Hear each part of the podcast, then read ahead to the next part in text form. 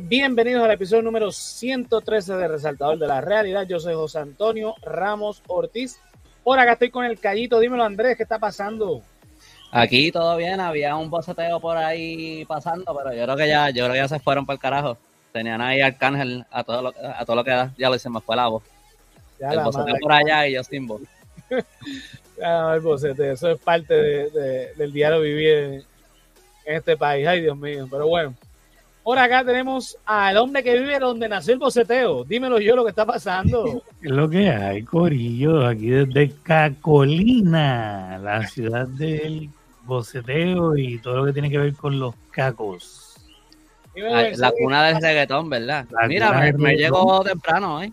¿Qué es lo que hay, Mer? No, Saludos. temprano, es que nosotros llegamos tarde. Exacto. Ay, mi madre. Eh, dímelo, Mercedes, ¿qué está pasando? Oye, ¿cómo que niñito? ¿Qué está pasando? Mira, este, pues nada, mira, esta semana, eh, Sea la madre de los canams.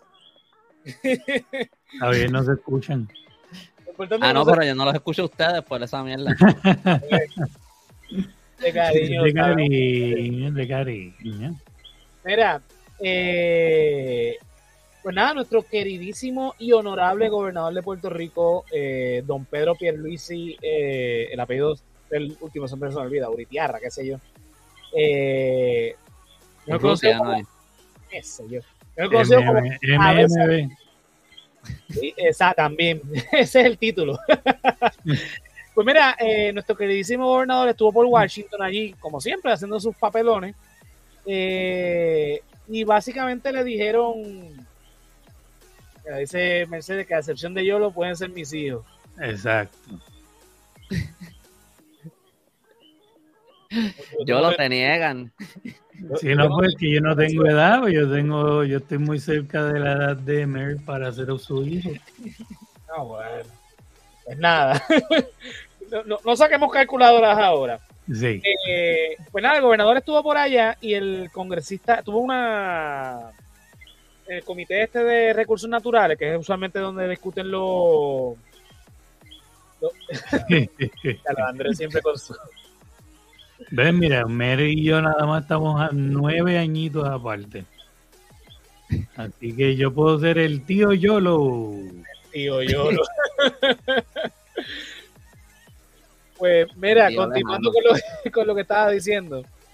Eh, ¿verdad? Estaba en el Comité de Recursos, de Recursos Humanos, Recursos Naturales de la Cámara de Representantes del Congreso de Estados Unidos, que por lo general es el comité que habla los asuntos de Puerto Rico, que es el comité que dirige el representante Grijalva, ¿verdad? Que obviamente está Jennifer González, Nidia Velázquez y demás. Eh, sobre el, eh, el tema era la recuperación de Puerto Rico eh, sobre el huracán Fiona. Y salió de repente ahí el, representante de, Georgia, es un representante eh, republicano, eh, Jody Hayes, como se quiera que se, se pronuncie su apellido, le dio dos o tres cosas ahí a, Pedro Pierluisi. Entre ellas que pues aquí lo que viene es a, pedir chavo y, y pedirle estadía. Y aquí no hay ambiente para eso, básicamente fue lo que dijo. Vamos a ver si Liberty nos permite, vamos a poner el video, ¿verdad? Eh, sobre lo que allí ocurrió. Vamos a Buenas ver noches a Belki, by the way. qué está pasando, Belkis. Este, pues vamos a darle play y ustedes me dicen si se escucha o no.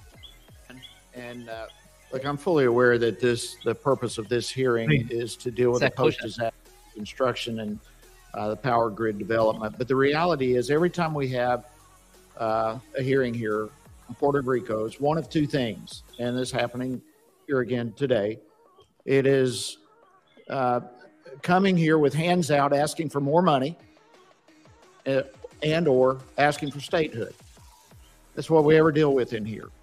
And it's no secret, I oppose statehood for Puerto Rico, and I'm certainly not alone in that position. It's also no secret that many people in Puerto Rico want statehood.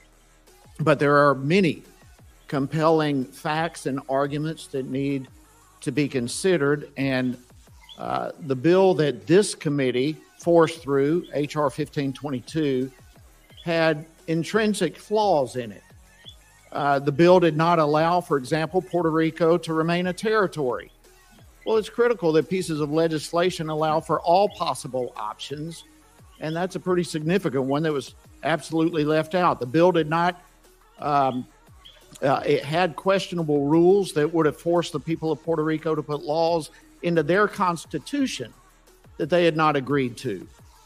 The bill also did absolutely nothing to solve the debt crisis that they've been facing, and they uh, had they voted to be independent, uh, would have uh, made things even worse for the new country financially. And what what disturbs me probably more than anything is that this committee rammed that piece of legislation through the process uh, through a markup hearing without even having hearings on the legislation itself. That is unacceptable. When you're dealing with something like statehood, uh, that should be well thought out. It is a meticulous process. It is not something to be rammed through, nor is it something to be dealt with without any serious thought and just a markup here and just say, okay, well, let's vote on this. Let's move with it. It's absolutely not the way to deal with it. Uh, but that's the common way that this committee has dealt with this this issue in Puerto Rico. And quite frankly, the Puerto Rican Commonwealth has been suffering for quite some times with issues that have majorly impacted the residents thereof in negative ways and have halted their future progress. I was here in 2016 when PROMESA was uh, passed and uh, the Puerto Rico Oversight Management Economic Stability Act. I was here.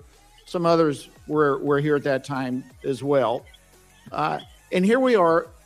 I mean, six years later, Puerto Rico still does not have a balanced budget. Uh, now, listen, there has been progress made, and I'm not going to uh, imply otherwise. I know there's been some progress made, but we are not even close to having a serious discussion about statehood. There are so many issues, and, and here we've been playing games with the issue, uh, just trying to make it happen without any even serious hearings. The government must uh, take responsibility and fix the major issues that are facing Puerto Rico before we even begin any serious discussion here about statehood. Um, and this committee, right here, should be holding more hearings about the statehood, the, the status of PROMESA. I don't even remember, Chairman, last time we had a hearing to deal with PROMESA. Uh, that should be a priority if we're going to continue.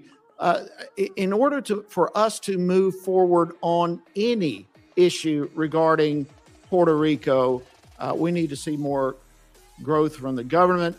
Uh, the terms of PROMESA need to be met. Uh, Puerto Rico, uh, the bonds need to be rated by major credit rating agencies. Um, I believe this committee has done Puerto Rico a great disservice uh, by passing legislation uh, right here without even holding additional hearings on PROMESA itself. And therefore, uh, Chairman, I call on this committee to, to be responsible in that regard. And let's have hearings on the status of PROMESA.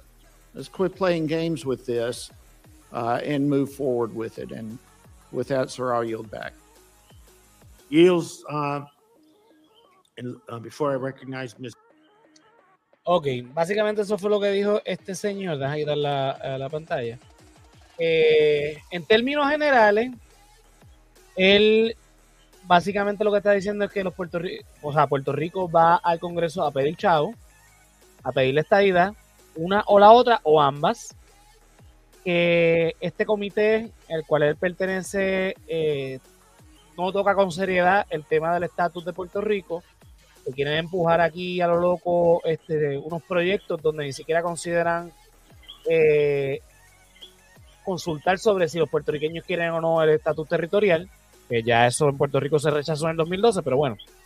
Eh, que él está, él, está puesto a la estadidad, él y otros más, que no, él no está solo en esto, de que no se ha discutido nada con relación al estatus eh, y el progreso de ley promesa y de la Junta de Control Fiscal, que desde hace seis años eh, que se aprobó la ley no se le ha dado seguimiento a ello.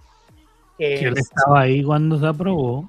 Que en esos seis años no se ha presentado un, un, este, un, eh, un, un presupuesto balanceado.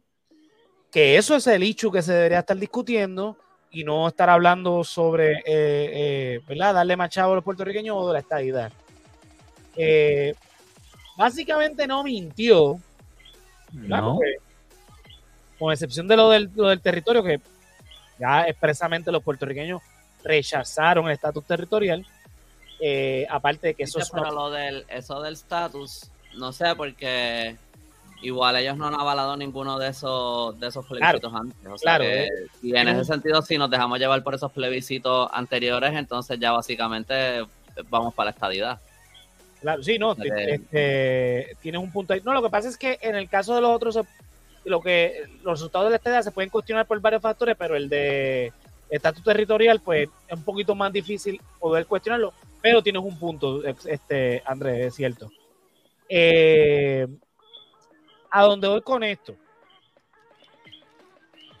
no es que está mintiendo, es que ni es el momento y la forma en que lo dijo fue como dijo Andrés, fue un huele bicho.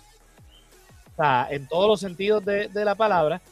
Lo que- es alguien que se nota que no le gusta, no le gustan los puertorriqueños, no le gustamos nosotros, lo abiertamente dijo, yo no creo en Puerto Rico como estado, y yo y otros más no pensamos en Puerto Rico como estado. Eh, y yo pienso que los puertorriqueños cada vez que vienen aquí, prácticamente o vienen a pedir. O sea, no vienen con soluciones, no vienen con nada más que a pedir. Y, o sea, la actitud del tipo es la actitud de alguien que viene a atacarnos. No, no solamente atacar al gobierno, sino que atacarnos a nosotros, ¿sabes? Como que es la posición de ustedes, ustedes puertorriqueños, siempre pidiendo y siempre que queriendo ser estados, pero no se pueden resolver ustedes mismos. Eh, o sea, no- nos pone como que somos nosotros el problema, es lo que hace esto como que más jodón. Una actitud bien colonialista. Yo, Exacto. lo que, yo, yo veo dos cosas. Una es lo, lo que dice Yolo, eh, que es una actitud bien condescendiente con la que habla como si... A mí no me molesta que, le, que, que traten así a Pierluisi, pero obviamente eh, eh, se siente distinto si es un puertorriqueño que le estuviera hablando así a Pierluisi versus ese gringo que se siente que cuando está tratando a Pierluisi como si fuera un niño, casi se siente como si eso como si nos estuviera tratando a todos nosotros así. Ajá. Eh, por más que no me guste ni decirlo, porque tú sabes, pensar que Pierluisi es el que nos está representando, pero en ese momento Pierluisi es el que nos está representando ahí. Y pues en ese sentido, eh, encabrona, porque se siente como si ese cabrón me, él, me estuviera hablando a mí o a cualquier otra persona, como si fuéramos unos niños. Porque esa es la actitud de él, súper condescendiente, súper... eh, está bien, a lo mejor en sus palabras como tal, pues dijo lo que dijo, pero como que en el tono de voz y la manera que dice ciertas Pues, cosas, lo encuentro bien, eh, pero lo, y lo otro que pienso que está, eh, que me encabronó, es que él básicamente lo que está es diciendo que lo más importante es promesa y la Junta de Control Fiscal. Y como que sí está bien, eh, le puedo dar ahí un poquito del beneficio de la duda por el lado de que él lo que está diciendo es, mira, hay que ver qué es lo que está pasando con eso, porque no se han hecho vistas en seis años. Y eso, pues chilling, eso es un buen punto, pero por, por otro lado yo lo que veo es que él lo que quiere es que la Junta siga y que siga haciendo lo que está haciendo. Y cuando él habla de que se ha hecho algún progreso, entiendo yo que ese progreso al que él se refiere son lo- los acuerdos que ellos han llegado sobre la deuda y esas cosas que son cosas que cuando pasaron, o sea, esos acuerdos son eh, malísimos para Puerto Rico, son nefastos Claro. para Puerto Rico. Pero a él lo que le importa es la deuda.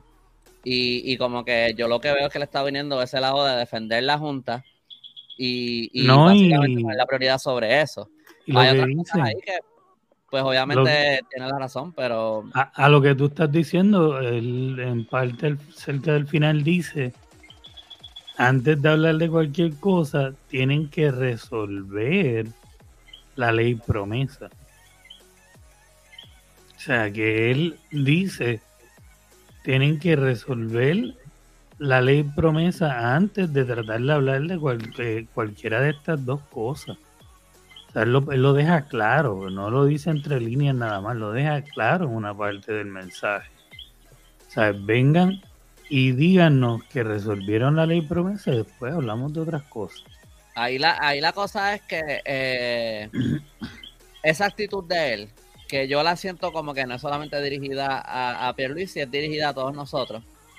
E- esa, eh, ese bochorno es lo que personas como Pierluisi, Jennifer González, esos delegados por la estadidad allá en Washington, ese papelón que ellos están haciendo nos está salpicando a todos nosotros. Ajá. Todos esos fondos que ellos se han robado, lo que significa que ese dinero que ellos nos están dando no va a donde, a donde va. Y él lo dijo sin decirlo, básicamente. Porque él habló de todos los chavos que piden y todos los chavos que se dan y que no hay progreso. Él no lo dijo, lo han dicho antes, lo dijo Trump, lo ha dicho un montón de gente. El problema de la corrupción aquí es bien grande. Y esa es la insinuación ahí. Ahora, eso de la corrupción es algo que se lleva diciendo de Puerto Rico por siglos.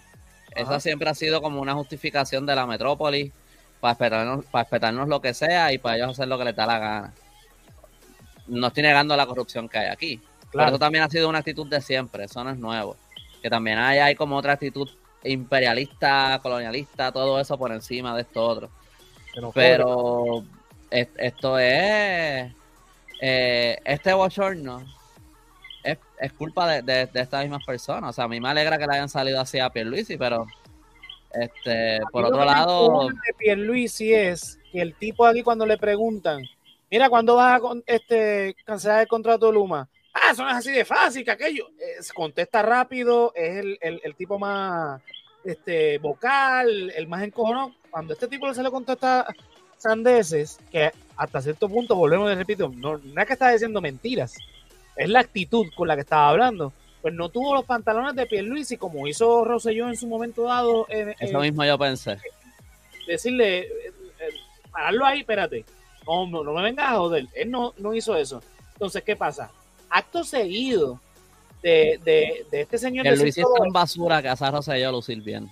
eh, así mismo. Exacto. ¿Qué pasa? El tipo se va. Entonces Jennifer González después dice, eh, eh, pega eh, a tratar de contestarle ahí más o menos, pero ya el tipo se fue. O sea, así de, de arrogante es este tipo que dijo esto y ni, esperó que le contestaran para atrás. Porque ni siquiera le contestan. Entonces, cuando más o menos le contesta compañero Stevie, el tipo ya ni siquiera está. O sea, es, es toda la actitud imperialista en todo su apogeo. Este, se, se ve, lo dice este Mercedes, se reduce a un, a un ñapo. Este, y entonces dice acá Belkis Don't Push It, el famoso. El famoso Don Pusher de Rosselló. eh, que, Ese que- señor, ese señor eh, Easter, Ice, este, Ay, sí, yo. Ay, sí. exacto, El el ese. el Icy, este, él no ganó, él se va ahora cuando cambió de hecho, el, El, el no se se perdió el puesto. Sí, que no, no le importa un carajo, él ya se va. Este, sí, no, yo no, yo no. De nuevo, es que por un lado está cabrón, o sea, está eh, como que está cool ver cómo le sale una piel Luisi. Pero es como bien, no, como que viniendo como vino y todo, tan- para mí, yo vi Es mucha que gente el celebrándolo, para mí no tono- bien. El, Como el por- tono molesta, pero todo lo que dijo es verdad.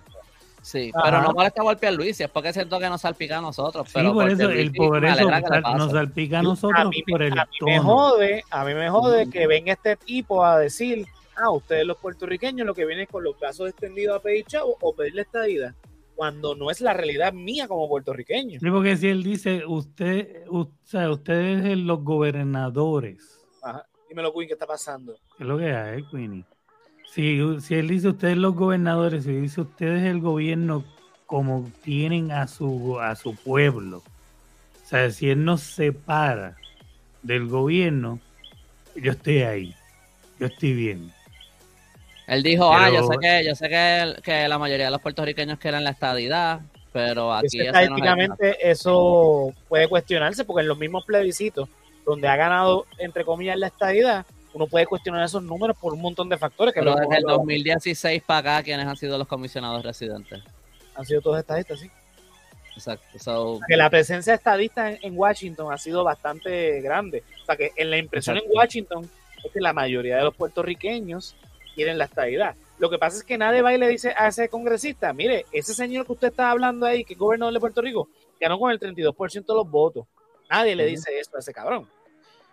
Exacto. Y ese cabrón es republicano y es del mismo partido que este que toda esta gente de las que Jennifer González es amiguita, tú sabes. Ajá, De ajá. Trump, de Marcos Rubio, de todas lo, lo que tú enviaste de Dalmao estuvo bueno, que cuando le estaba hablando, o sea, Trump no Exacto. quería intercambiar por Groenlandia y, y, y Jennifer González quiere, quiere hacerse como que ella está luchando por la estadidad o algo así.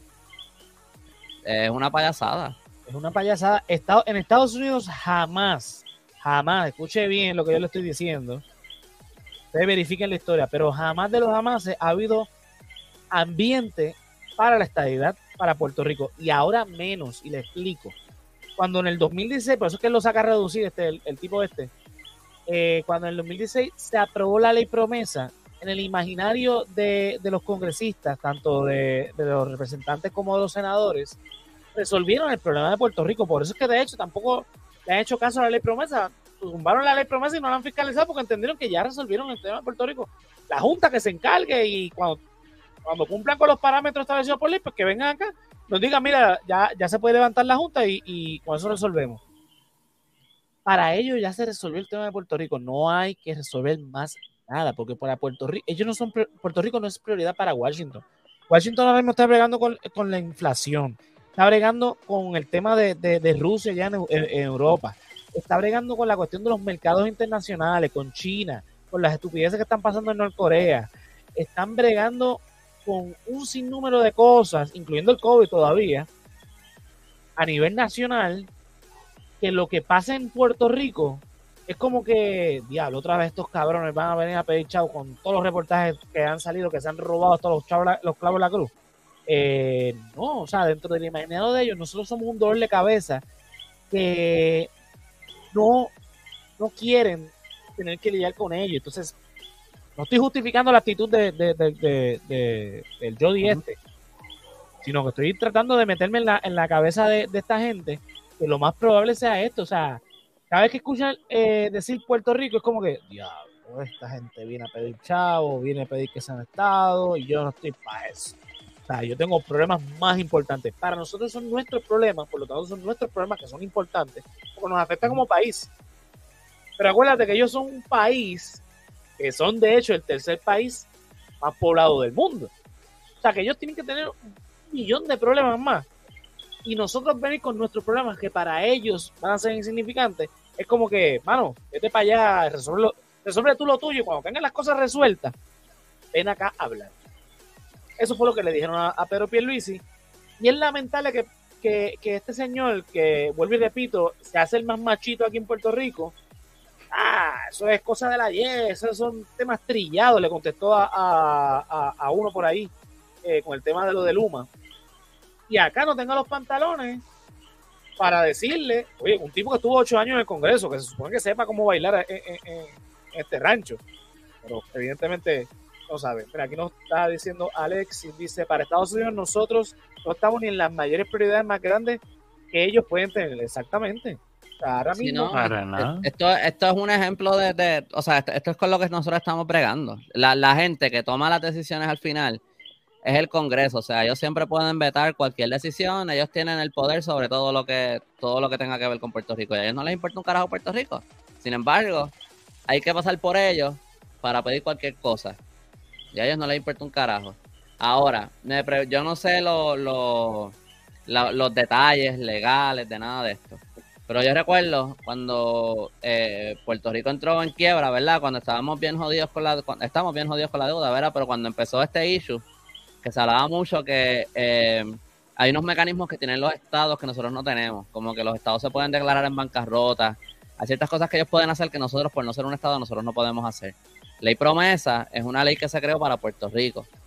Tengo que pensar yo que mientras haya ley promesa, eso también impide la estadidad, porque no es una ley que podría tener un estado, o sea, a lo mejor eh, Detroit tiene una ley parecida, pero no es, no es, no es un territorio, ¿entiendes? O la ley de ellos será distinta. Pero pues nosotros también es una ciudad, no, no es un, ¿verdad? No es- exacto, pero como que pero en ese sentido yo me imagino que mientras haya ley promesa, probablemente no hay ningún prospecto para la estadidad, porque eso lo va a impedir. Me imagino que también pasa lo mismo para la independencia, porque al final esa es como esa ficha de tranque ahí. Me imagino yo que mientras nosotros tengamos esta deuda, eso es, eso es un sueño para Estados Unidos, que nosotros tengamos esta deuda. Porque eso nos mantiene pillados como estamos. Me imagino yo. De nuevo, no sé los, los detalles de esas leyes, pero yo creo que eso es como el, el- lo mejor que le pudo haber pasado a Estados Unidos con nosotros. Aquí la gente puede seguir haciendo plebiscitos, votando por lo que sea, pero mientras haya ley promesa, nada de eso va para ningún lado. De hecho, por eso es que yo digo que, que- que- que el tema de la- de- del estatus de Puerto Rico se resolvió para los, el, el imaginario de los, de, de los políticos en Washington con ley promesa. Después de ¿Tú no viste, tú no viste la- las 40 veces que el huevicho se la mencionó ahí? Ajá. Promisa, promisa. Promisa, ley promisa, ley promisa, you- ley promisa, ley promisa, cumplan ley promisa. Y cuando se hizo ley promisa yo estaba aquí y cuando ustedes cumplan ley promisa me hablan de otra cosa. Y para los, esta- para los estadistas también es cómodo, porque mientras ellos sepan que no viene la estadidad, ellos pueden hacer todos los plebiscitos que quieran para la gente para que voten por ellos en las elecciones. Exactamente. Sí, tienen que preocupar por resolver lo del estatus después. Ese es el espejismo de ellos, la- la- el tema de la estabilidad. Y es lamentable que. O sea, es lamentable que en Puerto Rico no se tome esta noticia tan en serio. Esta noticia es seria en el sentido de que hay un partido político en Puerto Rico de mayoría, entre comillas, que se reguinda de esto de que nosotros somos el gobierno que, que apela por ustedes, vamos y estamos en Washington y pedimos, con nosotros vamos a llegar a la estadía y vamos a lograr más cuando esta es la actitud. Vamos, que dentro de este comité el único que tuvo esta actitud fue él. Los demás hablaron sobre lo que el tema, porque él lo dice. Yo sé que el tema aquí es la recuperación de lo del el grid eléctrico y toda la cosa, pero yo tengo que decirlo. Y sale y dice todo este discurso, eh, obviamente xenofóbico y racista. Los demás se enfocaron, ¿verdad?, en el tema, incluyendo el gobernador, de lo del tema de, ¿verdad? de, de la recuperación del sistema eléctrico en Puerto Rico.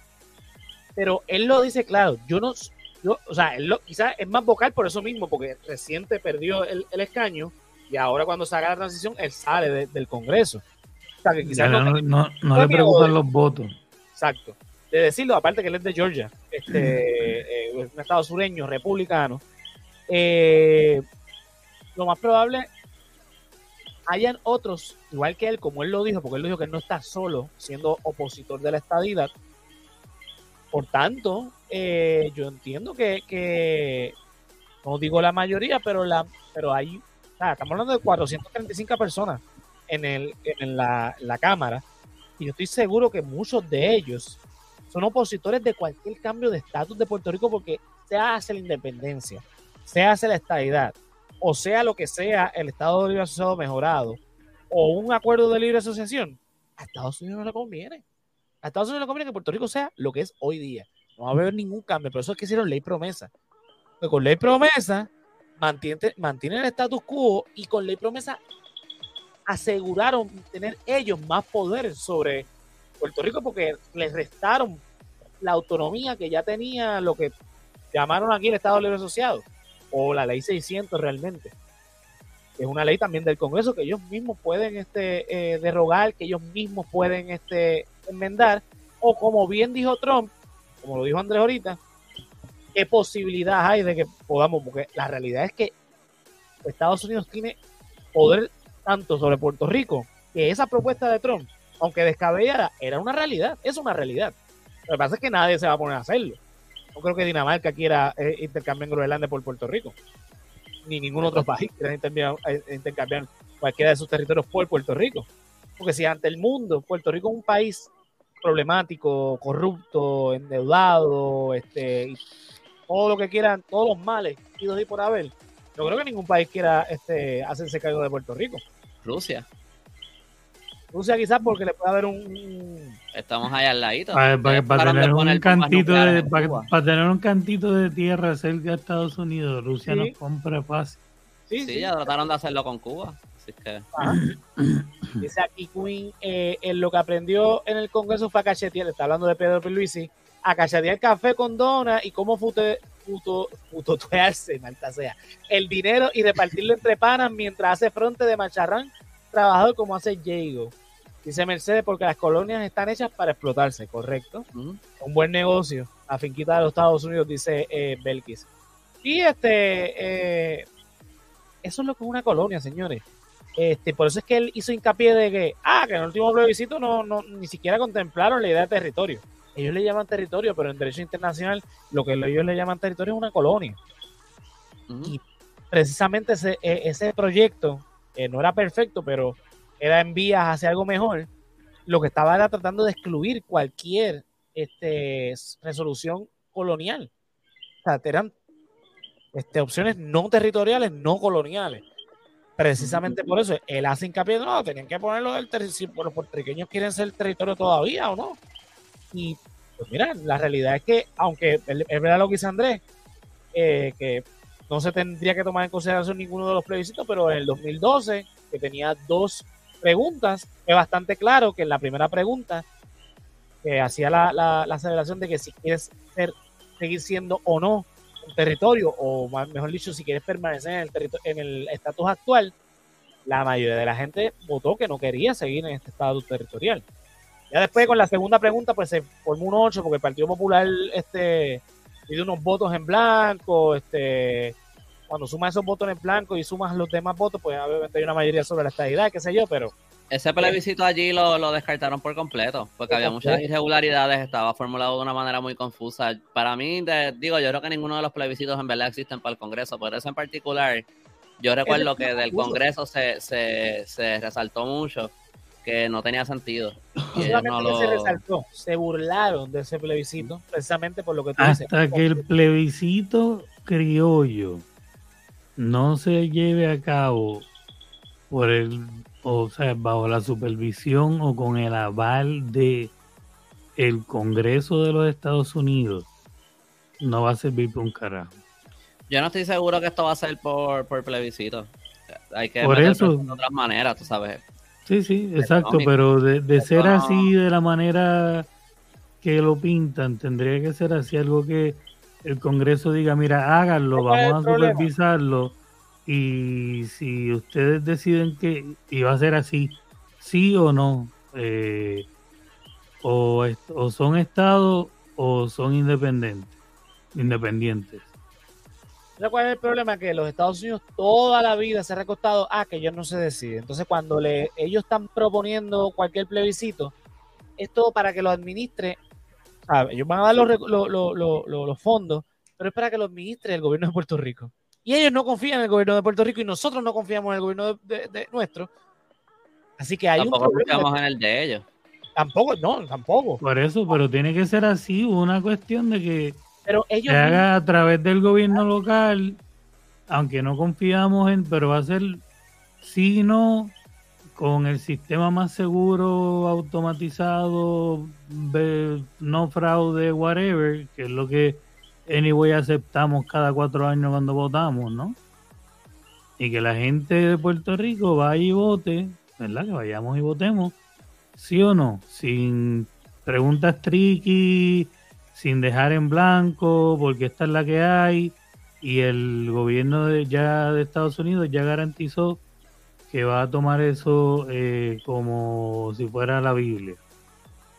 Yo creo que, yo creo que probablemente Es como único funcionaría ese, o sea, esa mierda de en plebiscito. teoría, en teoría, así como Yo creo que, yo creo que tendrían, pues, probablemente, si se quisiera hacer aquí algo así, tendrían que hacer un, como que un acercamiento a alguna organización internacional o algo así para que lo lleve, para que le hagan algún tipo de caso. Sí, que, interve- intervenga la, la, la Las Naciones Unidas o algo así. ONU. Este, o algún Sí, otro tipo de NGO o algo así, un, un- o sea, este, pero yo creo que tendría que hacer algo así para que, porque si Estados Unidos no, no obviamente no le quiere meter mano a eso, ni, ni nosotros ni ellos confían en el gobierno de Puerto Rico para que lleve un plebiscito serio. pues tendría que tener, te- tiene que tener el aval de una fuente externa que imparcial. Y de Kim Kardashian para tener a alguien también influencer. Es también importante un Sí, eso, está en mi propuesta de estatus, eh, Kim Kardashian. importante, eh, muy bien. Pelota de animal, entiende, aprende de los que saben. Yo soy una enciclopedia. A, a ese, a ese es el que hay que poner para que esto se resuelva de verdad. Está la voz de, de Chiquistar para que no, no supiera de qué carajo está. No sabía quién era. El Este, rey de la lucha libre. No te equivoques. Mira, hablando en serio, la realidad es que Estados Unidos no quiere resolver el estatus. Eso ha quedado claro en los 120 y tantos años que Estados Unidos ha estado en Puerto Rico, eh, ¿verdad? Reteniendo nuestra soberanía en el Congreso de los Estados Unidos. Toda la actitud que ha tenido el con- todos los congresos desde 1898 hasta hoy, 2022, ha sido esa de que no, ellos no quieren, este, no, no se deciden, no, que ahora mismo no se puede, no porque esto, no porque aquello, no porque lo otro, siempre hay una excusa. Siempre hay una excusa, esa ha sido la actitud hasta el día de hoy. Por eso es que la, la A mí, estatus- na- a mí nada más el hecho de que la ley de cabotaje sea algo me vuela la cabeza. O sea, el hecho de que nosotros no, no, no controlemos nuestro borde y no podamos negociar con, con nadie. Eh, la exportación y eh, importación de pendejaces. A mí, a mí esa pendeja todavía me vuela la cabeza. ¿Sabes lo que es increíble? Eso, eso es una característica de todas las colonias, la- las restricciones mercantiles. Eso Claro. fue así con, bajo España con todas sus colonias, eso era así en las colonias africanas. Por eso, pero, Pero- me, me pero vuela la cabeza que en el 2022 nosotros de alguna manera no nos hay- hayamos desligado mínimo de esa mierda. Ah, no, Pero- no, yo lo que quería decir es que a mí lo que me vuela la cabeza es quien quiera decir que Puerto Rico no es una colonia. Ah, Cuando total, total, ¿entiendes? Porque- eso es como colonia. No, no, no lo digo colonia 101 en el sentido de que eso es algo básico que todo el mundo lo sabe. Pero es colonia 101 en el sentido de que es como que algo que todas, Que esas- todo- que todo- todas las colonias tienen eso. Eso es como Pero algo fíjate, bajo colonias. España, bajo España en los últimos años, no estoy diciendo que fue siempre así, pero en los últimos años, por los últimos 10 años, 15 años después de, sobre todo En- después del grito en del Ares, 1891 Puerto Rico se empezó, fue- empezó a ser considerado como provincia. y Y, entonces ahí pues, yo creo que entonces tuvo un poquito más de... tuvo más libertad, o sea, pudo, pudo exportar café a otros países, este, tuvo eh, ciertas cosas que no tenemos hoy día. O sea, También hay veces pero- que hay, hay- pero- hay- tú sabes, dep- todo eso depende obviamente de las decisiones de la metrópoli, pero por Claro. ejemplo, si, si España hizo un acuerdo en algún momento con Francia, que esos acuerdos que yo, a lo mejor duraban tres años, cinco años, lo que fuera, pues en ese periodo de tiempo se podía a lo mejor comerciar con Francia, legalmente. ajá. Eh, Por eso, obviamente... o sea, pero, so- pero olvídate ahora, ahora, o sea, 20 Ah, no, no, lo que estoy diciendo, lo que estoy diciendo es que estoy seguro que, eh, que hay esas excepciones ahora cuando Estados Unidos haga un acuerdo con alguien, ¿entiendes? Pero seguimos. Ah, bueno, exacto, pero nosotros seguimos totalmente atados y A no, sí, no hay break de que nosotros digamos, mira, ¿sabes qué? Esta parte de ese acuerdo ah, de hace 100 años, whatever, la madre que los parió, ya no me gusta. Y si la aflojamos un poco, y si, y si te vas para el carajo un poco en esto. Y, Eso es para que la- los populares entiendan que en efecto, porque andan diciendo no, este Puerto Rico no es colonia, todavía hay gente dentro del Partido Popular que dice que Puerto Rico no es colonia. Cabrón, cabrones, para ser inclusivo. es Puerto Rico es una colonia, punto. Yo prefiero que ellos digan Puerto Rico es una colonia y eso debería ser Exacto, una, eso sería una buena plataforma para ellos. Ajá. En vez de taparecielo con la mano. Pero es que ese es el problema de, de- de- de- por eso es que ahora mismo el, el Partido Popular tiene el despelote que tiene. O sea, el Partido es el partido Popular de la negación. Eh, eh, eh, ese es, es, viste en el clavo. Tenemos ahora mismo el nieto de Hernández Colón. Este, Eso no era el Patreon. yo vamos a hablar de lo de, lo de no sé, no, me- no- no importa. Este, pero la cuestión es que de lo que quería hablar era eh, eh, con relación al Partido Popular, que todavía hay un sector, No se metan conmigo. Eh, ajá. ¿En serio tú estás, te estás poniendo en esa? Tú no eres tu abuelo, papi. sea, eh, Hernández Colón tenía un respeto porque Hernández Colón hasta cierto punto no negaba la colonia. Lo que pasa es que él decía que el Estado Libre Asociado estaba vivo. ¿Qué significaba eso? Yo no sé dentro del disparate que, de- imaginario que tenía Hernández Colón sobre el pero la realidad es una. Por eso es que el Partido Popular ahora mismo está tan desmoralizado, tiene un despingue en cuanto a la organización de ese partido. Por eso es que el PNP se ve tan sólido al lado de ellos. También igual la Victoria. Ciudadana le hizo un golpe fuerte porque se, tú sabes, se le fueron, se le fue mucha gente del partido cuando salió ese. Claro. Y Sí, ojalá. mucha, mucha gente que vio la lógica en eh, cualquier otra cosa, porque hay lógica en cualquier otra cosa menos en eso. No hay lógica en fingir que no somos una colonia. Tú sabes que, tú sabes que eh, yo pienso que si tú hablas con alguien que es popular, ellos tienen su argumento que defienden el estatus y chilling. Pero tú no, yo no escucho eso de los de los políticos populares. Y no es que me convenza a mí, obviamente, porque yo tengo mi punto de vista. Pero, pero hay un argumento para hacer. Lo que pasa es que tienes que hablar eh, de una manera que, que yo creo que los políticos no quieren hablar porque no es lenguaje de políticos. Si tú quieres defender el estatus actual, como que tienes que decir unas cosas que los políticos no quieren decir. Pero Sí, de que lo pueden hacer, lo pueden Popular- hacer. el Partido Popular, sobre todo este liderazgo que, que se aparenta joven, pero no es joven nada, porque apelan a figuras que han muerto hace 40 años, como Muñoz Marín. No, porque, lo, porque Muñoz Marín, Muñoz Marín, Muñoz Marín. Mira, hermano, Muñoz Marín murió en 1980. Hablar de Muñoz Marín a gente como nosotros, que ninguno de nosotros vivió nada de, de Muñoz Marín, nada, absolutamente nada. Ni yo, y soy el más viejo aquí. Por lo tanto, o sea, eh, es difícil que la gente tenga memoria de, de- de- sobre todo cuando en Puerto Rico casi no, no, no se conoce de historia. Pues Muñoz Marín tuvo que morir para que naciera Yolo. Buen punto. Total. La concentración para el carajo. Anyway, este, lo que quiero decir es que si usted como popular, usted X ciudadano de Puerto Rico, ¿no? no tiene que identificarse como popular, pensaba hasta hoy que Puerto Rico no era una colonia y vio a este señor y sigue insistiendo que Puerto Rico no es una colonia, usted tiene un problema grande. Eh, y si usted es PNP y quiere la estadidad para Puerto Rico y ve esto y aún así quiere seguir tomando su- porque no es solamente que el, el gobernador de Puerto Rico ahí lo humillaron y él no supo defenderse es que también es el líder de los estadistas y tampoco supo defender la estadidad y Jennifer González tampoco tuvo la habilidad de defender la estadidad ni a Puerto Rico. Son las dos personas que tenemos allí dos personas electas en ese eh, en el caso de Jennifer González como parte entre comillas de ese cuerpo y Pedro Pierluisi como un invitado, pero representando a Puerto Rico, no tuvieron la habilidad ni de defender a Puerto Rico ni de defender a la estadidad.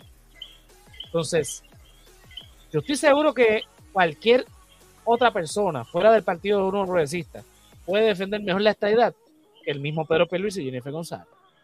O pueden defender a Puerto Rico mejor que esas dos personas que aparentemente son los, los- los puestos electos más considerables, más eminentes, pero no tienen ningún tipo de capacidad de hacer frente, y vuelvo el ejemplo, como lo fue en su momento dado a finales de los 90, Pedro Rosselló, allí cuando un representante tejano pegó a, a joderlo, joderlo, eh, be, be, don't push it. Lo paró allí y, hubo gente que lo aplaudió allí. eso lo pueden también buscar en YouTube. Está ese, ese momento. Pusiste eh, ese clip aquí en, cuando hablamos de Vieques, yo creo que fue. sí, sí, lo pusimos. Ah, Eh, vamos con los comentarios. Dice aquí Mercedes. Y pues, mal que bien, Luis Muñoz Marín resolvió algunas problemáticas en su época, pero ya esta época es distinta con diferentes problemáticas, exacto.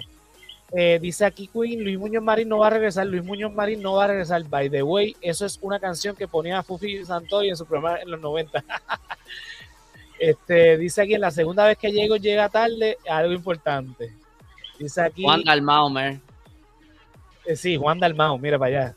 Eh, Juan Dalmau siendo del PIB pudo haber defendido mejor la estadidad. Es que yo estoy seguro que si yo pongo a Juan Dalmau allí en el Congreso, defiende mejor la estadidad porque como el tipo es un, o sea, el tipo es bastante inteligente, yo creo que él podría exponer este, mejor el caso de la estadidad que los mismos estadistas. No, y eso también te habla de quien, quien va con la botella y quien de verdad tiene una pasión por, ¿sabes? Quien, quien de verdad va con... ¿sabes? Se está viviendo la película. Quien, se está viviendo la película, cuando le disparan de la baqueta, pues puede dispararle de la baqueta para atrás. Ajá. Pero La quien cosa tiene, que- la- quien tiene las cosas ahí en el libreto, pues ups, ¿y ahora, ¿y ahora qué hago? La cosa es que eh, ahora mismo la defensa más común que se ve de, de, de la estadidad o del Estado Libre Asociado o de cualquier cosa jodida que esté en Puerto Rico ahora mismo es, ah, ¿es eso o que tú quieres la independencia? Esa es la defensa. Es como que es esto la como que es el miedo a la independencia Ajá. y cada vez más la gente le pierde el miedo a la independencia. ¿Por cuánto más tiempo ellos se van a agarrar de eso? Que yo no veo, yo no veo buenas defensas de la estadidad ahora mismo o de Lela. No veo nada. Este, eh, ah, eh, si no es esto, es la independencia. Y tú no quieres la independencia, ¿verdad? Porque los socialistas, imagínate, Maduro, Venezuela, Cuba, Ajá. es- Esa es la, la- esa es la defensa de la estadidad ahora mismo. Es, es ridículo. Mira, la estadidad, ¿verdad? como yo la defendería, usted me dice. La estadidad, primero que nada, llevamos 124 años, 125, no me acuerdo ya, por los Estados Unidos. Somos, 24 años. somos, eh, ciudadanos de los Estados Unidos desde 1917, 18, qué sé yo. Ujú. Este, hemos peleado en, en diferentes guerras, hemos aportado un montón en la ciencia, en la economía. Somos parte integral hasta cierto punto de la cultura estadounidense y qué sé yo, podemos argumentar un montón de cosas culturales, un montón de cosas así. Más allá de eso, lo que estábamos hablando ahorita. En Estados Unidos se toman decisiones por nosotros. Es lo político porque nosotros no podemos participar de manera igual en el Congreso a esa toma de decisiones que nos afectan a nosotros. Se quejan de que nosotros vamos y, pedimos dinero, pues siendo Estado, no solamente vamos a pedir dinero, también vamos a aportar al fisco, porque vamos a ser un Estado con todos nuestros derechos y deberes. Uno de los deberes es aportar a, ¿verdad? a las arcas del Estado federal. Vamos a aportar eh, en, la toma de decisiones que nos afecten a nosotros, pero que también afecten a todos los, nuestros este, conciudadanos en los estados continentales, Hawái y Alaska también. También van a tener más minorías para que sus policías se vuelvan locos matando gente. Eh, también. O sea, la, Tendrían que traerlos para acá, pero sí. la cuestión es que los estadistas hablan, no, porque con la estadidad va a haber un montón de, de, de- de fondos federales. Eso es lo que escuchan también los congresistas. Eso es lo que escucha. Es socialismo. Exacto, eso es lo que escucha yo este, ah, esta gente quieren que sean estados para darle más chavo. O sea, haciendo colonias, haciendo territorios, piden chavo, imagínate como estado. Pero tampoco lo podemos soltar como independientes porque ellos también le tienen miedo a la independencia de Puerto Rico, porque perderían un montón de, beneficios que ellos han logrado. Eh, no tanto el gobierno, pero, mucho más la, empresa privada. En un momento dado era el ejército el que protestaba por la independencia de Puerto Rico, eran los primeros opositores de la independencia de la estadidad. Ya Puerto Rico no tiene esa, este, ¿cómo se dice? Esta importancia militar, pero hoy día tiene una importancia eh, todavía bastante en la cuestión económica. No, Yo no te que- equivoques, no te equivoques. teniendo- Tiene la misma, la misma importancia militar en cualquier Exacto. momento de crisis o de whatever. Ellos pueden llegar a ocupar la isla. En dos segundos Eh, tienen de, de eh, nuevo una base en el medio del Caribe. Sí, O sea que yo, yo creo que yo creo que sigue teniendo importancia militar, aunque ahora mismo es secundario, definitivamente, Sí, y a lo mejor antes era una tenía un propósito más Claro, la, la- la principal. tecnología ha avanzado más y Puerto Rico ha perdido un poquito de, de No, importancia. bueno, lo decía más porque ya no tienen las bases aquí y, y pues y pues pues, ahora mismo a lo mejor eh, eh, Estados Unidos no tiene la misma preocupación a lo mejor de tener algún problema con Cuba o un país en Sudamérica, pero pero yo pienso que sí que en cualquier que ellos que esto sigue siendo importante militarmente, o sea, en cualquier momento que ellos les haga falta nos tienen aquí. Y las bases que siguen en operación deben tener eh, suficiente espacio para los trabajos que ellos necesiten O Pero sea, mi abuelo siempre dice, mi abuelo siempre dice ellos en, en dos segundos convierten el aeropuerto de Luis Muñoz Marín en un aeropuerto militar. Sí, pues si está junto a, la, a literalmente la base inter- eh, la base eh, Luis Muñoz Marín también, ¿no? No, la base este, Muñiz, la base Muñiz. La base Muñiz. Una pregunta. eh, para, eh, creo que sé la respuesta de esto, pero eh, para el ELA, aquí no se hizo un plebiscito en, Sí. el, en los 50. ¿Se hizo un plebiscito Sí, para pasar el ELA?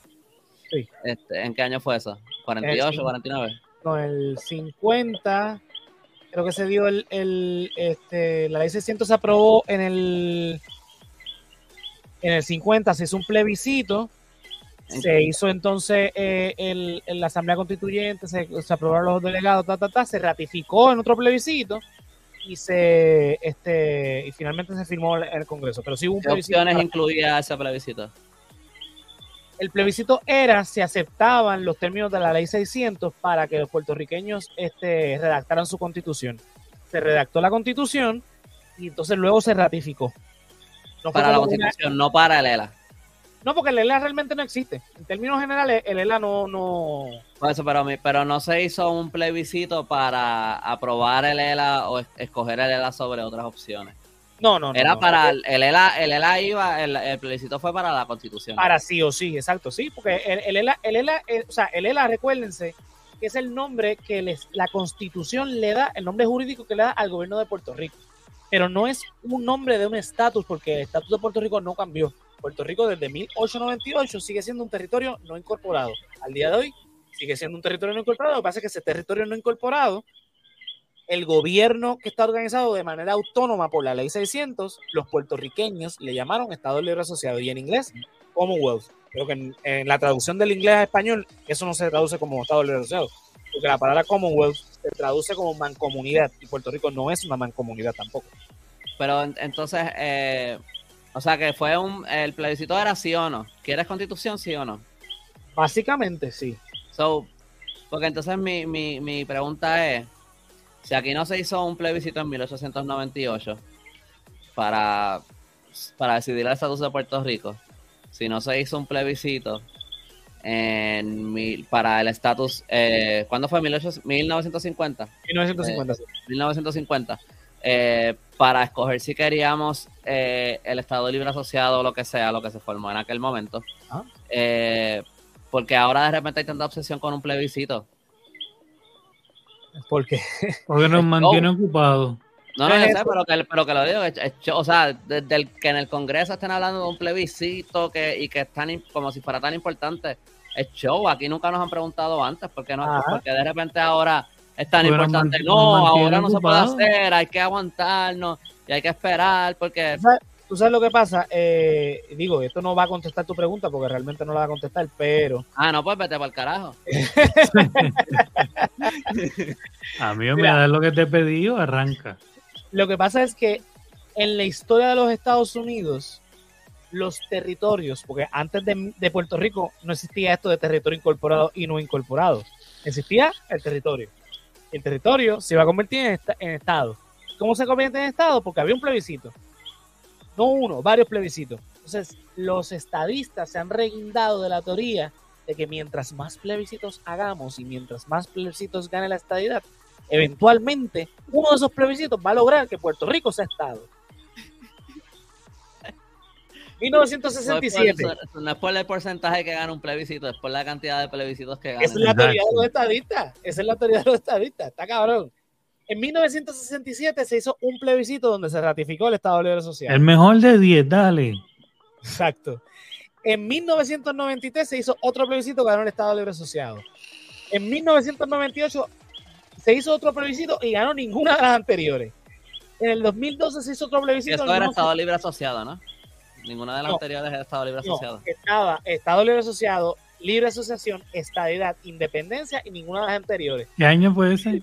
No- no, 1998. 98, yo me acuerdo de eso. Y que Y quería la gente como que irnos a la luna, como que Ninguna de las anteriores. ¿Y tú sabes Ninguna de las anteriores, que era literalmente quedarnos eso es igual. quedarnos igual. Esa, esa columna la propuso Aníbal Acevedo Vilá y ganó con el 50.8%, creo que Ah, era. pero no había Estado Libre Asociado en esa. Sí. Estado libre asociado, libre asociación, estadidad, independencia y ninguna de las anteriores. Eran cinco columnas. Y ganó la Y, quinta columna. y, eh, los populares estaban haciendo campaña por la- ninguna de las anteriores, a las anteriores. porque ellos no escogieron ninguna de esas otras cuatro. Ni Estado Libre Asociado. No, sí, porque lo que no. pasa es que en ese plebiscito, eh, como el PNP estaba en el poder, ellos definieron Estado libre asociado y los populares dieron, eso no es la definición de nuestro Estado libre asociado. Ellos definieron Ah, también la de libre asociación, eso no es lo que es libre asociación, dijeron los populares. Entonces, pues se encajaron y dijeron, no, ninguna de las anteriores. Este, en el caso de, de- del 2012 hicieron un revolú y pues no se tiene claro qué, qué fue lo que ganó. 2017 hubo un boicot.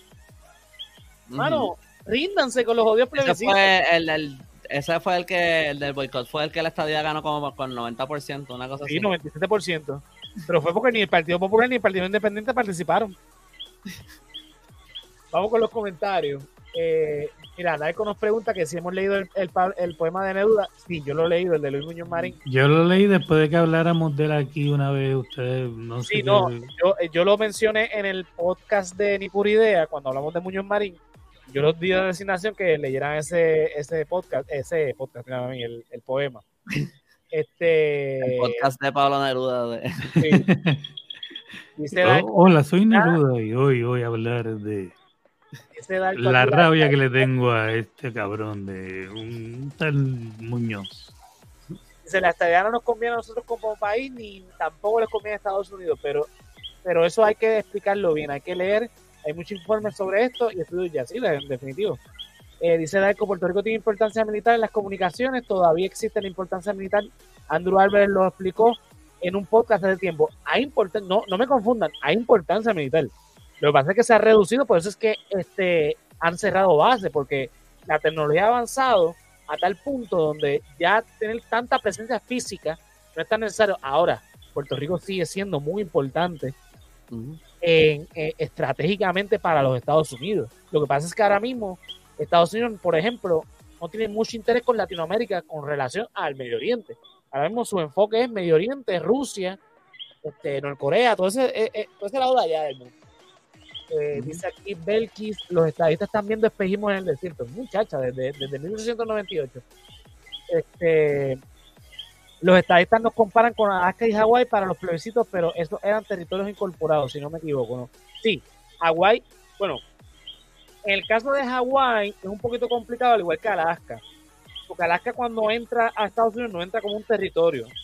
Eh, eventualmente se convirtió en ese lapso de tiempo, eh, terminó convirtiéndose en un territorio eh, incorporado naturalmente, y eventualmente se convirtió en estadidad. En el caso de Hawái, eh, entra como un territorio in- incorporado, eh, siendo una república independiente. Esto que obviamente hubo el, el todo el desbarajuste que, que pasó con, con la monarquía que existía ahí en Hawái, eh, ¿verdad? Que se, se crea entonces la República de Hawái luego de que el Congreso se denegara a, a convertirlo en un territorio. Pues, el presidente Dole eh, hace la República, o eh, qué sé yo qué rayo, y en el 98, 1898, pues vuelven entonces a pedir la incorporación. Entonces ahí es cuando incorporan a Hawái, pero entonces hacen la ley FORA, que es para Puerto Rico, que convierte entonces a Puerto Rico en un territorio no incorporado. Entonces, Darko, si te interesa más de eso, eh, José Antonio, en mi podcast, en el, eh, si buscas mi, mi canal El Callito, hicimos un episodio sobre, era sobre la, la historia de, la- de Lela. Sí, y hablamos, y José Antonio habló en detalle esa historia de, de los territorios de Alaska y Hawái, cómo fue que se formaron estados.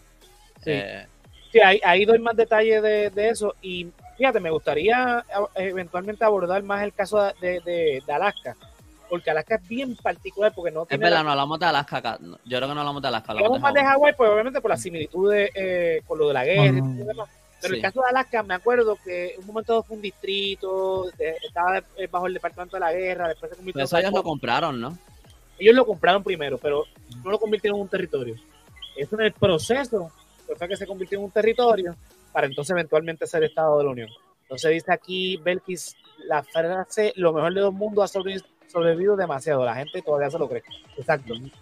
Eh, sí, Darko, búscalo en el, en el canal El Callito en YouTube. Este, en la entrevista que tuvo conmigo, pues ahí hablamos. Creo que se llama La, la verdadera historia del Estado Libre Asociado. Algo así se llama, sí. De hecho, aquí en el canal de Resaltado yo tengo un playlist de las colaboraciones, ahí lo puedes conseguir y de ahí pues te, Ah, te retransmite entonces al, al canal del Caíto y te suscribes de una vez.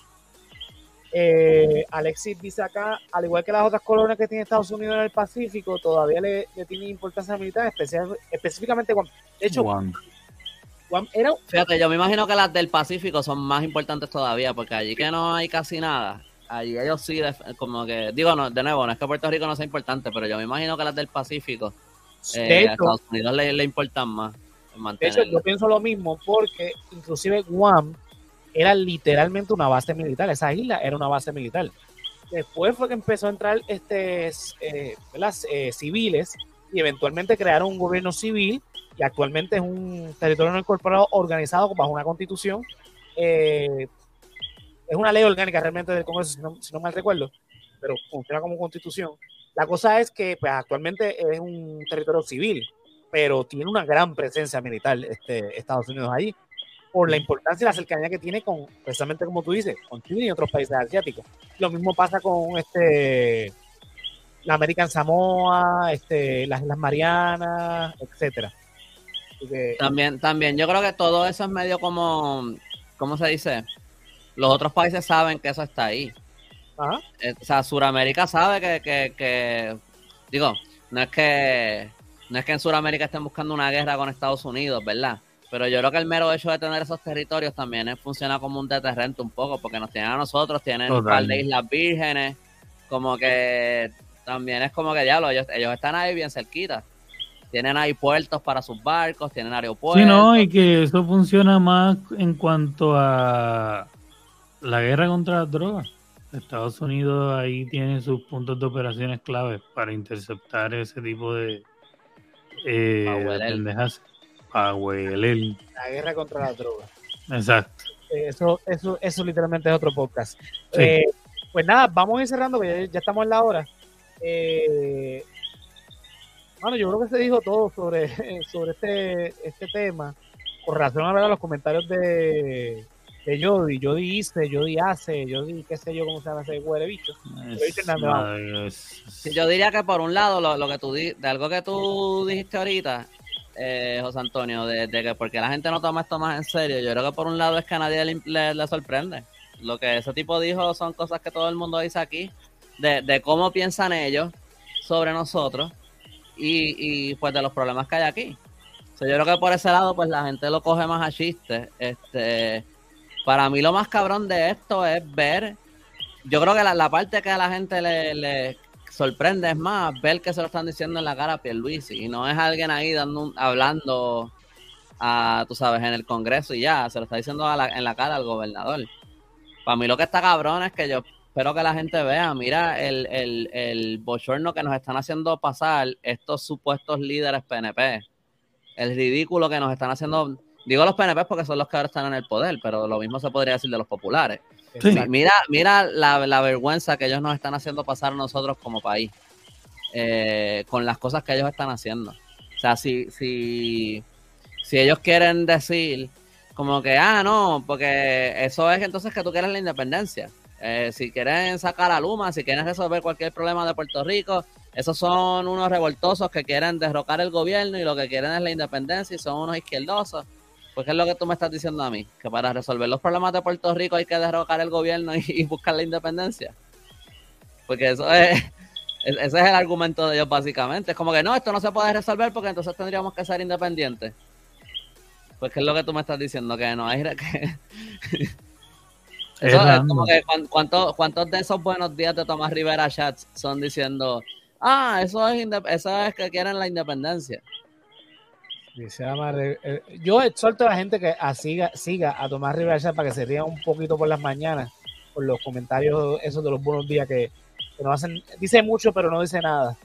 A mí me dan dolor de cabeza porque uno tiene que leer eso como cinco veces para entender lo que le está diciendo. Eso no tiene ningún sentido. ¿qué es lo que, qué es lo que tú quieres entender? Es exactamente, mucha palabra y nada de significado.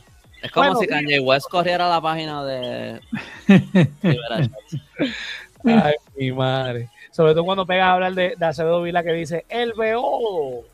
Porque el es el peor. Ese es el Beodo, él le dice Beodo. Acedo Vila. Ay, mi madre. Bueno, Corillo, con eso nos despedimos esta semana. Eh, contestándole a, a- Mercedes.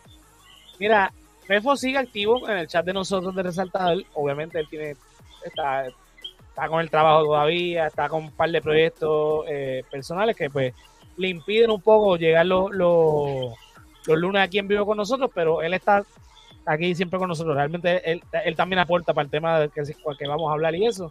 Así Eso no es verdad, hubo una disputa en los contratos. Fefo quería, quería un salario más alto. Y pues, no, es jodiendo. y a usted le paga el salario porque a mí no. Exacto. Habla- vamos, tiene- vamos a hablar de eso porque yo quiero también pelear por el salario. Sí, Fefo tiene un No, salario. quería ver si empezaba un chisme para ver si nos cubren en la coma y cogemos un poco de publicidad. Ah, ok, esa es buena. Ah, pues sí, Fefo es un cabrón, me cae mal. No, no, pero entonces lo que hay que decir es que hubo diferencias creativas y entonces Ah, Sí, sí, exacto. como dicen en, la, y en entonces todo el mundo especula. Exacto. No, Fefo es, este, es del corillo, siempre estamos hablando todo el tiempo en el chat, pero es lo que dice Josian, pues no puede llegarle aquí como tal, pero siempre Está con una película en nosotros. Australia y, y los hora- las horas son distintas. Exacto, pero es pana, es, es- es parte del corillo y cualquier momento que su horario se ajuste y pueda estar aquí, pues aquí lo esperamos. Oye, y si, si él se conectó un, para Patreon, ¿cuándo fue? El, Exacto. el- el- Hace como un mes.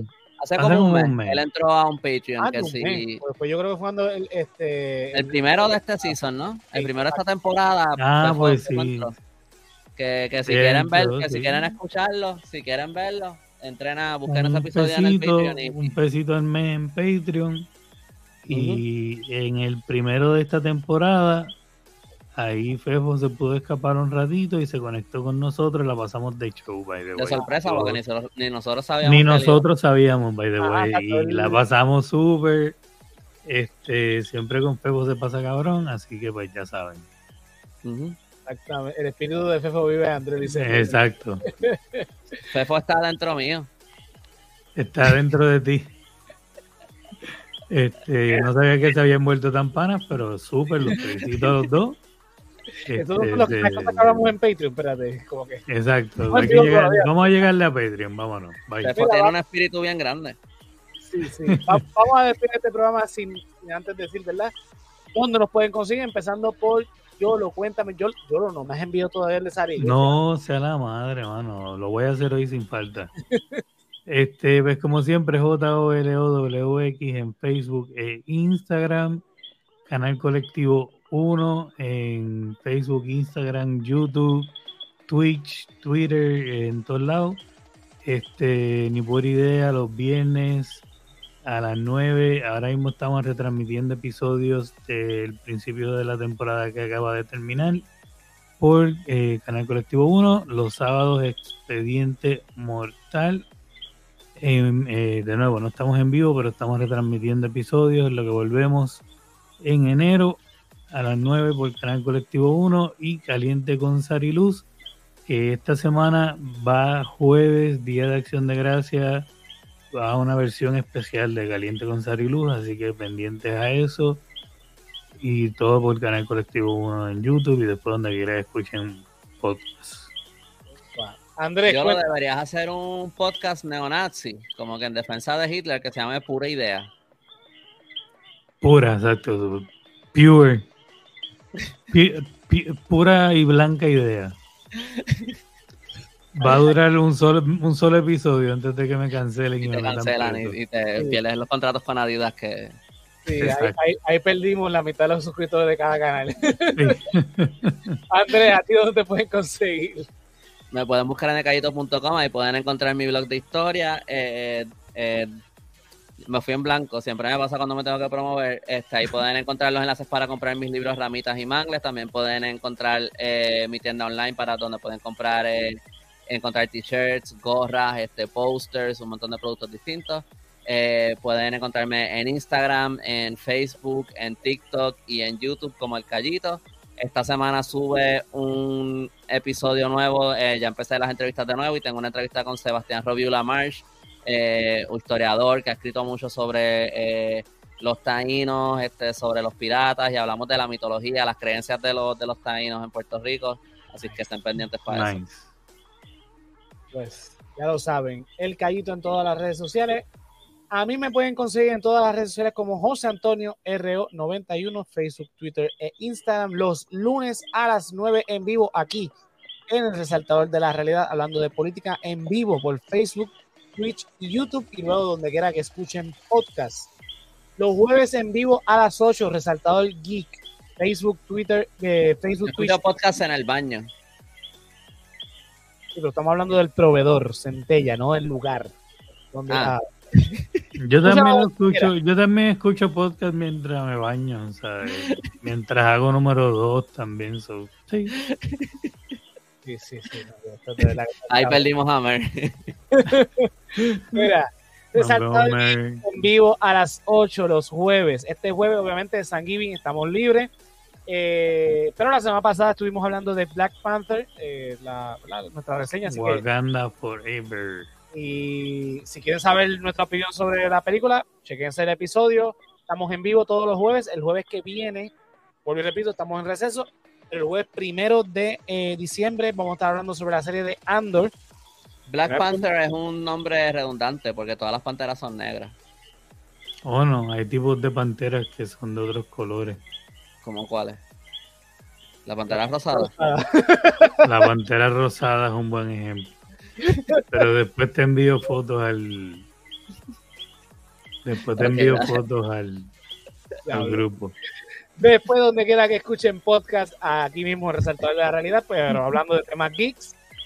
Una vez, al mes, una vez al mes, mira, la clasecita de Josian, estrenos anticipados en Patreon, ya subió la última clasecita de Josian, por fin. ¿Sabes cómo se dice Andor en español? ¿Cómo se dice Andor en español? Y Andor. ¿Cómo fue? I O. No voy a preguntar por qué. And Después. or. Ay, Dios mío. Este. Después, donde quiera que escuchen podcast, este, cuando se libere el episodio de, ¿verdad? La chiste está bueno, pero funciona mejor escrito, yo creo. Sí, sí, sí, sí. El politólogo de cocina, estrenos anticipados en Patreon, luego en YouTube. Y pues para ver esos estrenos anticipados, mira, patreon.com slash el resaltador de la realidad.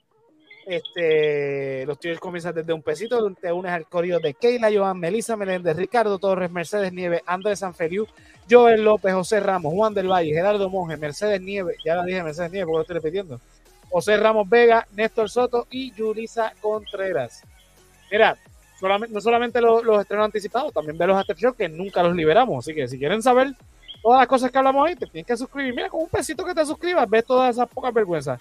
Con cinco, Que conste, yo en los after shows soy extra cafre porque sé que nunca van a salir a YouTube. So, En esos Patreons nosotros decimos unas cosas. yo soy extra cafre. Mira que yo aquí soy super free, super careless. quiero. Mira, un pesito al mes. O sea, un pesito al mes. Y ve todas esas locuras ahí. Y con cinco, pues ve los, los estrenos anticipados. Pero mira, con un pesito ve todo ese material que no va a salir de Patreon. Así que ya lo saben. Si no nos puedes apoyar de esa manera, no importa. www.patreon.com Cliqueas en tienda y te llevas la mercancía con los diseños de El Hombre Lobo, El Callito y este servidor.